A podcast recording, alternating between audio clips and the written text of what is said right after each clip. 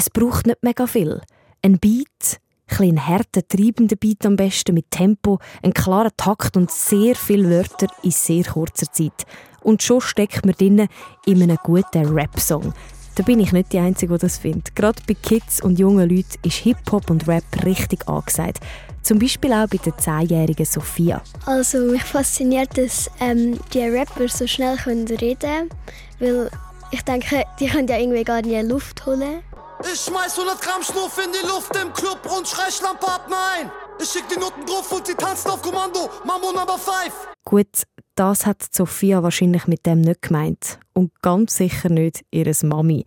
Aber dass Rap manchmal problematische Texte hat, ist kein neues Phänomen. Es wird auch immer wieder breit diskutiert. Wir reden mit denen, die die Musik hören und aber auch mit ihren Eltern. Dann habe ich dort den Filter entdeckt, dass man wirklich auch Musik herausfiltern kann, die eben vielleicht nicht gerade für so kleinere Kinder sind. Also, oder einfach halbes Jugendliche. Mit denen, die die Musik selber machen? Ich finde es ein, ein totaler Schwachsinn, jemandem, der Kunst macht, zu sagen, wie er seine Kunst machen soll. Nur bis da und nicht weiter, das ist dann ist es nicht mehr Kunst. Mit denen, die die Musik sehr gut kennen und ihnen auch eine Plattform bieten? Ich glaube, dass problematisches Gedankengut in unserer Gesellschaft nach wie vor relativ tief verankert ist, dass wir auch gesellschaftsweit nicht alle auf dem gleichen Stand von der Reflexion sind und dass sich das im Rap widerspiegelt. Und mit einer Jugendpsychologin, die sagt, ich will nicht sagen, man kann es ähm, alles im Rap zuschreiben, es ist ja die ganze Gesellschaft wo die Erziehung der Kind mitprägen. Sounds. Story. Bei jungen Menschen ist Rap angesagt und wenn ihr Kinder daheim habt, vielleicht gerade so ein bisschen im vorpubertären Alter, verwundert es mich nicht, wenn ab und zu mal ein paar harte Beats aus dem Kinderzimmer raustönen. Und wenn mal etwas dabei ist, wo man halt inhaltlich total daneben findet. Einem Kind sofort verbieten, erst ab 18 erlauben oder einfach ganz lassen. Problematischer Rap im Kinderzimmer kann durchaus emotionale Familiendiskussionen auslösen. Und genau um das dreht sich der Podcast. Ich bin nämlich großer Rap-Fan, habe zwar selber kein Kind, aber gleich beschäftigt mich das Thema irgendwie. Und darum habe ich mich auf die Suche nach Lösungen gemacht. Das hier ist Sound Story. Der Podcast kann man auf allen Streaming-Plattformen hören. Mein Name ist Mira Weingart und für mich ist das halt so ziemlich die Definition von Glück. Ein guter, gern auch ein härter Rap-Song. Und darum ist der SRF Bound Cypher eines der grossen jährlichen Highlights, wenn die ganze Schweizer Rap-Szene zusammenkommt. 80 Rapperinnen und Rapper sind da mit dabei.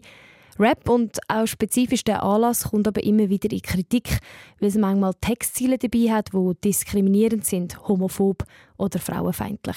Ja, wir rippen dich und bumsen dich und ficken, weil der Hunger stillt dich Cash und fettig Klunker will das unbedingt und nur ein Kind. Vier Meter Basie, wenn ich nach der Show ein Luntenspliff hat ganz Stund hier gefickt. So Sachen zum Beispiel gehen dann ungefiltert in die Welt raus.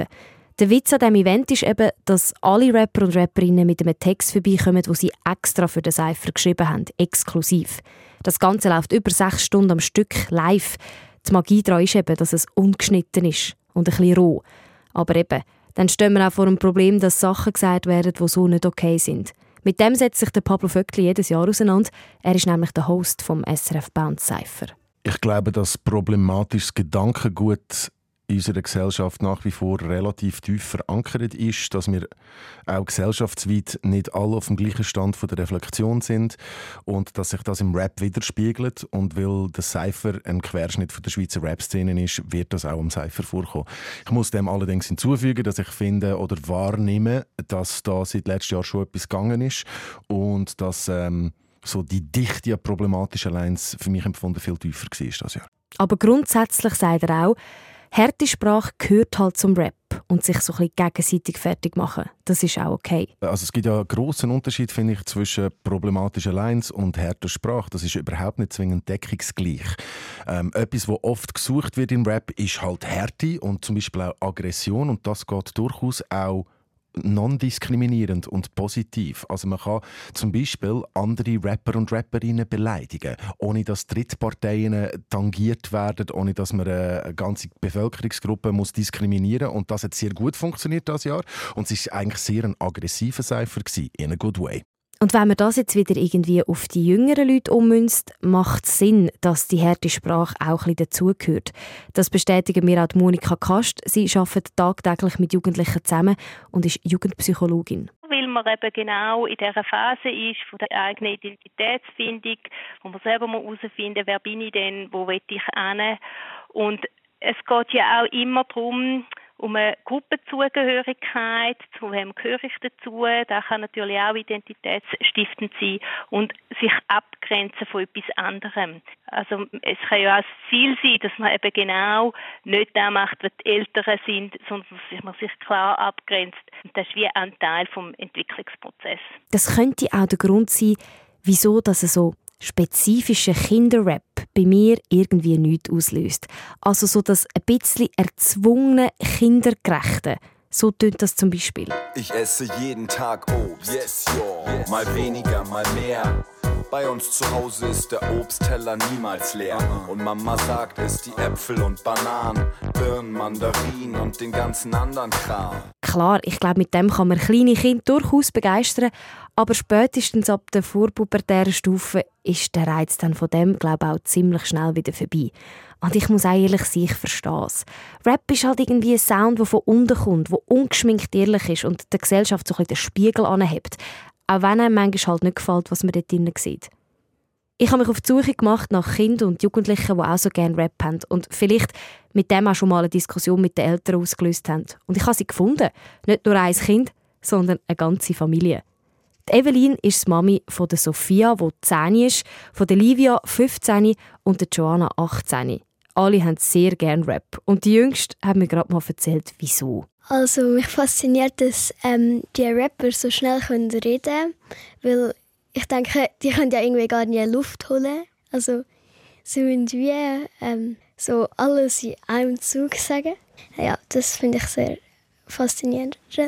Ja, und die größeren beiden, die Livia und Joanna, die sagen dann aber auch noch, der Text ist jetzt auch nicht immer das, wo sie mega genau darauf hören. Manchmal geht es halt auch ein bisschen um das rundherum. Also bei mir ist es auch einfach so, dass ich halt den, so den Beat und so einfach gerne habe, so die Musik. Und dann höre ich manchmal gar nicht so richtig auf den Text und dann merke ich manchmal schon, ja, das ist schon nicht so gut, der Text und so. Aber dann spielt es mir eigentlich auch nicht so eine große Rolle, was die sagen. Ja, und dass der Text gar nicht immer im Mittelpunkt steht, das merkt auch das Mama mit Evelyn. Und irgendwie kann sie die Faszination schon verstehen. Nein, ich kann das schon das erste Mal setzen. Ich merke einfach, das ist auch eine Art zum Abfahren, zum auch ein bisschen, eben so ein bisschen Energie rauslassen. Also ich habe das Gefühl, es ist ja, der Beat so, das tut ihr gut, gerade wenn es so laut ist. Auch die Jugendpsychologin Monika Kast würde in diesem Punkt ein bisschen beschwichtigen. Viele Kinder verstehen den Text und den Inhalt vom Text vielleicht gar nicht unbedingt so gut.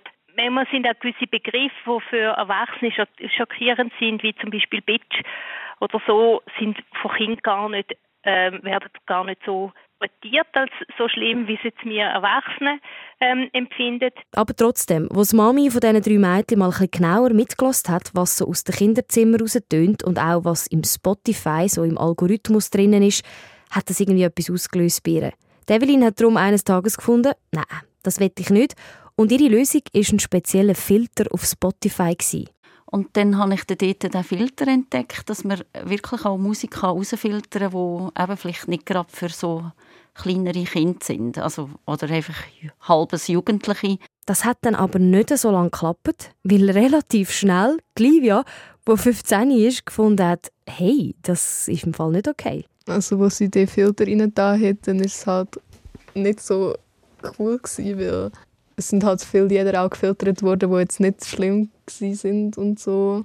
Also fast alle Lieder, die ich halt gelost habe, sind halt so gefiltert worden. Und dann habe ich eigentlich schon müssen sagen so, ja, kannst du den Filter bitte wieder rausnehmen, weil sonst kann ich ja gar nicht mehr Spotify hören. So. Ja, und dann hat es halt eine Diskussion am Familientisch. Und dann hat man dann gefunden, mal, also sie wettet, also gerade die Größeren, sie wettet natürlich nicht so einen Filter, weil sie wollen ja selber entscheiden, was sie hören können.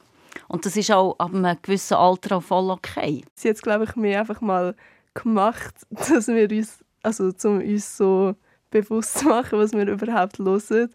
Und wir haben es nachher aber eigentlich schon ohne viel Argumentieren wieder können zurück bekommen. Nach dieser Diskussion war dann klar, für Sophia gilt der Filter, weil sie erst 10 ist. Ihre älteren Schwestern, 15 und 18, die dürfen ihre Musik ohne Filter auswählen. Und Sophia selber hat das übrigens ganz okay gefunden. So. Ja, ich finde es eigentlich auch noch gut. Also, ja, manchmal ist es halt schon so, dass ich Lieder hören die eigentlich gar nicht so schlimm sind, aber der Filter einfach rausfiltert oder so. Und manchmal hat es halt auch Lieder, ähm, die sind jetzt eigentlich nicht für mein Alter und die sind nicht rausgefiltert und so. Aber eigentlich bin ich recht zufrieden. Während ich dieser Familie so zugelassen habe, ist mir eine Diskussion in den Sinn gekommen, die ich in diesem Alter mit meiner Mutter hatte. Und zwar ist dort gerade ein Song vom Florida total durchgebrochen.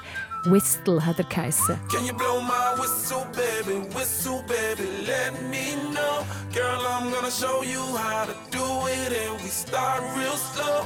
Und meine Mutter hat irgendwann gefunden, hey, ich finde das nicht okay, was der singt in diesem Song und dass du das so mitsingst. Und ich habe gefunden, ja, also wieso, Mama? Da geht es einfach um eine Trillerpfeife, wo man muss reinpfeifen muss. Und meine Mama hat gesagt, nein, «Can you blow my whistle?» bedeutet in dem Fall etwas anderes. Da geht es darum, dass er von einer Frau will, dass sie eben den Penis ins Maul nimmt. Und ich war so, nein, Mami, sicher nicht. Es geht um eine Trillerpfeife. Ich glaube, ich habe bis heute nie zugegeben vor ihr, dass ich mittlerweile herausgefunden habe, dass sie natürlich recht hat aber ich habe es halt auch einfach nicht verstanden. Das ist ein absoluter Klassiker, sagt Monika Kast, Jugendpsychologin, und findet, aufklären, das ist wichtig. Wirklich vielleicht mal einen Song zusammen anschaut ähm, und dass man wirklich die Textteile miteinander bespricht und auch fragt, was verstehst du darunter, oder? Dann ist ja ihrer Mutter ist ja dann wahrscheinlich nachher aufgefallen, dass sie den Teil gar nicht verstanden haben. Man muss sagen, so wie das Evelyn und ihre Töchter gemacht haben, ist eigentlich so ziemlich nach Bilderbuch, nach Musterbeispiel. Ganz ähnliche Tipps hat mir nämlich Monika Kast, die Jugendpsychologin, mitgegeben. Es ist ganz wichtig, dass man wirklich dort in die kritische Auseinandersetzung geht, dass man Interesse ähm, zeigt, ähm, sich auch als Eltern darauf einlädt, vielleicht auch als Eltern ähm, sich belehren lässt, sich etwas zeigen lässt von den Kind und ähm, dass man wirklich auch nochmal nachfragt, ja, was bedeutet denn das für dich? Dass man wirklich offen ins Gespräch geht und ohne Vorurteile. Das finde ich ganz wichtig. Wenn man zum, äh, zum Vornherein verachtend ähm, darauf reagiert, dann ähm, werden die Kinder eher in Widerstand kommen. Wenn man aber offen und interessiert ist als Eltern und sich vielleicht auch noch etwas zeigen lässt oder sich selber auch noch belehren lässt, dann ist das sicher eine gute Grundvoraussetzung. Sie sagt, Verbot lieber nicht. Besser einfach auf Augenhöhe mit dem Kind diskutieren. Also ich denke jetzt gerade im Bereich von jugendlichen Verboten sind ja dann erst recht interessant. Ich höre jetzt nicht mit Verboten funktionieren, sondern wirklich darauf hinweisen, was sind die Risiken, was, was kann das auswirken, aber ein Verbot führt eigentlich zum gegengesetzten Verhalten von dem, was man sich wünscht als Eltern. Hey, aber halt, sagen jetzt die aufmerksamen Zuhörenden, du hast gar noch nicht mit denen geredet, die eigentlich der Ursprung von all dem sind. Wieso wir überhaupt darüber reden, nämlich die, die selber Teil der Rap-Szene sind. Habt ihr absolut recht. Dann würde ich euch jetzt gerne den Benji Bonus vorstellen. Ein Rapper aus dem Aargau. Eben nicht nur Rapper, sondern auch Vater. Wir sind on the run, bis alle wieder stimmen. Freu mich auf den Cypher, weil dann sehe ich meine Kinder wieder. Ein Kuss für meine Mutter, für den Vater Mittelfinger. Und nicht nur weil der Wichser Alimente nicht hat gewintet. Ah. Das ist ein Ausschnitt von seinem Auftritt dieses Jahr am grossen Schweizer Rap-Event im SRF Bounce Cypher. Er hat bei sich selber gemerkt, wenn man plötzlich selber Kinder hat, dann denkt man vielleicht schon einmal mehr über gewisse Wörter nach. Meine Art zu schreiben hat sich schon verändert. Also ich glaube, mal grundsätzlich verändert man sich ja, wenn man Vater oder Mutter wird. Und man, man, ändert ja auch seine Art zu reden. Man tut plötzlich gewisse Wörter nicht mehr sagen, weil das Kind einem das nachher sagt. Also von dem her, das ist ja sowieso das schon mal gegeben. Jetzt natürlich, wenn der Künstler mega die Kunst macht, wo er viel flucht, und, ähm, dann ist das wahrscheinlich ein krasserer Gap. Und dann kommt er früher oder später dann an den Punkt, wo er sich das muss überlegen muss. Seine Kind Musik verbieten, das will der Benji Bonus eigentlich nicht. Es gibt aber Songs, wo er plötzlich gemerkt hat, das finde ich jetzt irgendwie nicht so gut, wenn sie das hören. Also lasse ich es auch bewusst nicht mehr vor dem Kind. Die lässt er dann halt einfach allein. Eine Entscheidung, die er in der Rolle als Vater gefällt hat, nicht in der Rolle als Künstler. Dass sich Artists in weiser Voraussicht, dass auch Kinder ihre Kunst könnten hören müssten einschränken, das fände er dann eben auch falsch. Es ist jedem selber überlassen, wie fest sein Gewissen und seine Karma-Punkte oder, oder wie immer, wie fest er sich beteiligen an der, an der Erziehung von, von, von unseren Nachwuchsmenschen.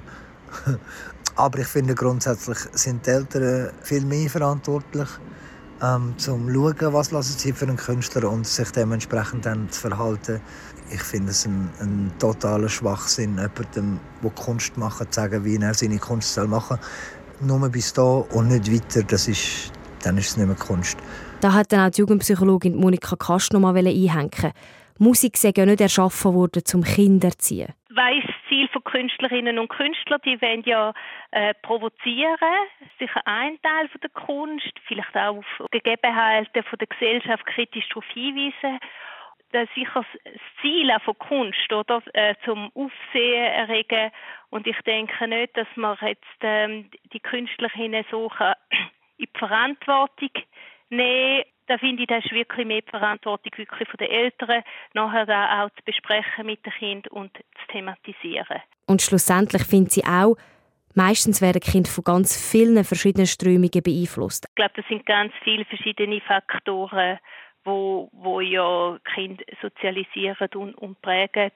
Und ich glaube jetzt nicht, dass man wirklich jetzt dem Rap kann alles in, die Schuhe schieben Es sind ja wie auch noch andere so, äh, soziale Medien. Ist ja die ganze Gesellschaft, wo die Erziehung der Kinder mitprägt. Also mal eine Zusammenfassung für all die, die Kids daheim haben, die richtig gerne Hip-Hop haben und da aber ab und zu Sachen aus dem Kinderzimmer tönen, die einem dann nicht so gefallen als Eltern. Als erstes Mal auf Augenhöhe begegnen. Vielleicht mal selber einen Song hören, versuchen, die Faszination zu verstehen und dann aber auch kritisch mit dem Text auseinandersetzen und dem Kind den Inhalt vielleicht auch genauer erklären. Und was mir auch eingeleuchtet hat, und darum würde ich das Abschlusswort von dem Sounds Story Podcast über problematische Rap im Kinderzimmer gerne der Evelyn übergeben. Immerhin ist sie ja als Mami, die sich mit dem auseinandergesetzt hat und ihren Töchtern, der Sophia, der Livia und der Joanna, auch etwas hat mit auf den Weg geben Ich finde, sie hat es richtig schön gesagt, wo sie auch bemerkt hat, dass man den Kindern auch ein bisschen vertrauen muss dass man Vertrauen hat darauf, dass das Kind das wirklich auch selber kann und selber entscheiden und selber auch spürt, wenn einem etwas nicht mehr so gut tut. Sounds Story. Abonniert den Podcast auf srf3.ch oder überall, wo es Podcasts gibt.